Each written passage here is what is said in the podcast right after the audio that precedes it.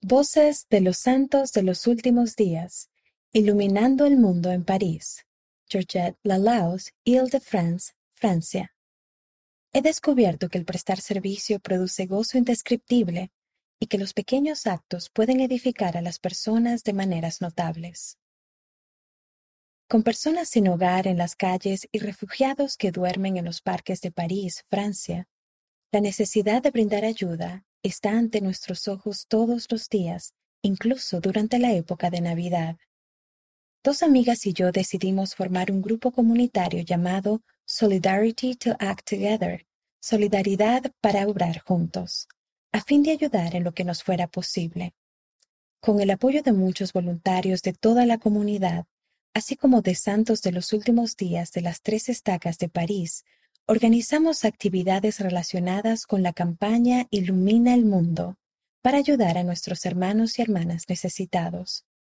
Durante tres años consecutivos hemos llevado a cabo un evento de fin de año de Ilumina el Mundo, en el que artistas, voluntarios e invitados de una diversidad de iglesias y organizaciones de París vienen a actuar y a donar provisiones para los necesitados. Requiere meses de preparación, pero los voluntarios y los artistas han experimentado un gozo inmenso al participar en el evento. Ninguno de ellos se lo quiere perder.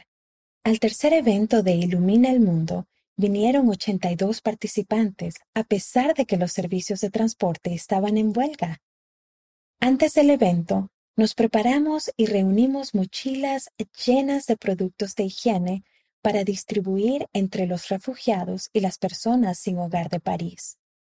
También recolectamos frazadas, sábanas, almohadas, artículos deportivos, sandalias para la ducha e incluso una bicicleta, todo lo cual se repartió entre los refugiados.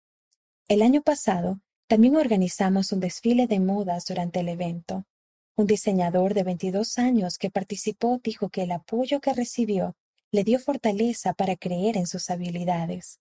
Mientras él hablaba conmigo, Recordé que todos precisamos sentir que se nos necesita y que todos tenemos alguna necesidad. Esperamos con ilusión el próximo año. Anticipamos que habrá más participantes y más actividades. Algunas personas incluso proporcionaron almacenes y camionetas refrigeradas para ayudarnos al trabajar con agencias de la comunidad y colaborar con una gran empresa internacional de servicio de comidas para proporcionar comidas balanceadas a los necesitados. También estamos organizando la manera de ofrecer lecciones gratuitas de francés a los que están aprendiendo francés como segundo idioma. He descubierto que el prestar servicio en una causa noble produce gozo indescriptible. Los pequeños actos pueden edificar a las personas de maneras notables.